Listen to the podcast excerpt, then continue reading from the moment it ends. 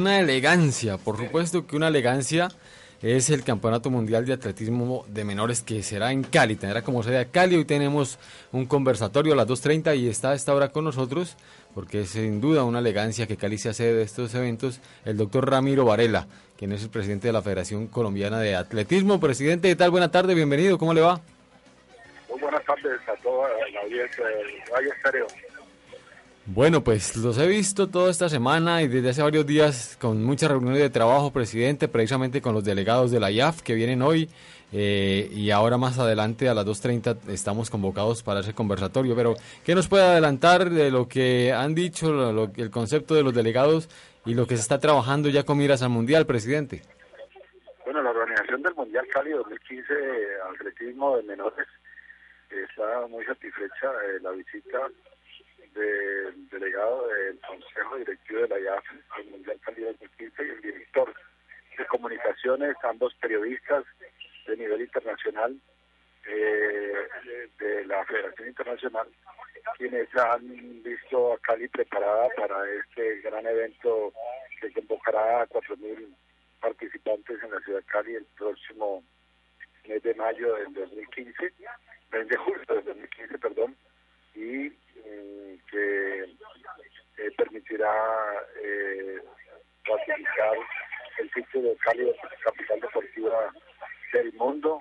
Por primera vez en Colombia, 180 países, en sus atletas compitiendo por todos los galardones, galardones deportivos de orden mundial. Muy contentos porque ellos están bastante satisfechos, como se lo digan a la prensa eh, caleña y colombiana en el día de hoy. Claro, precisamente, pues los invitados, como usted dice, los delegados son, eh, uno de ellos es periodista, ¿no? Olaf Brogman, periodista deportivo del diario Kronen Zeitung. Y también está el señor Yanis Nicolaus, un ex corredor de media distancia en el Club de Atletismo Iraklis. Bueno, eh, ayer precisamente estábamos hablando del tema y Anderson, nuestro mm, eh, compañero, nos preguntaba ¿Qué se debe hacer? ¿Cuáles son las, los, las acusaciones que se le hacen o se le deben hacer al estadio Pascual Guerrero, a la pista? Porque es un mundial, ¿no? Y todo mundial tiene sus especificaciones. También al estadio Pedro Grajales, presidente.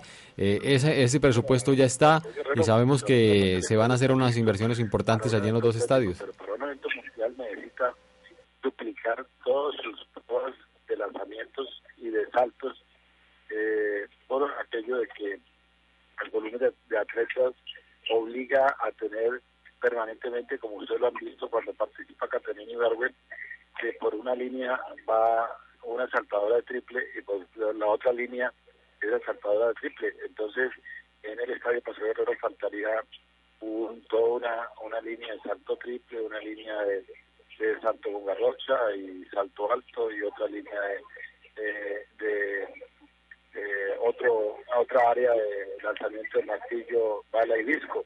Entonces, y, y falta la jabalina también, una área para lanzamiento de jabalina. Eso es lo que le falta al Pastor Guerrero, que son cosas mínimas, cuyo costo ya está proyectado y licitadas las obras y se iniciarán a finales de este mes de octubre.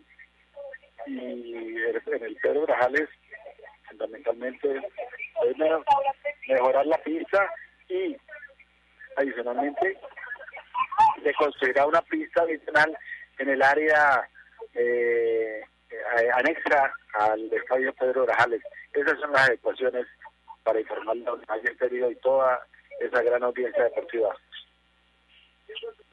¿A cuánto asciende, presidente, eh, en monto las obras que se van a realizar?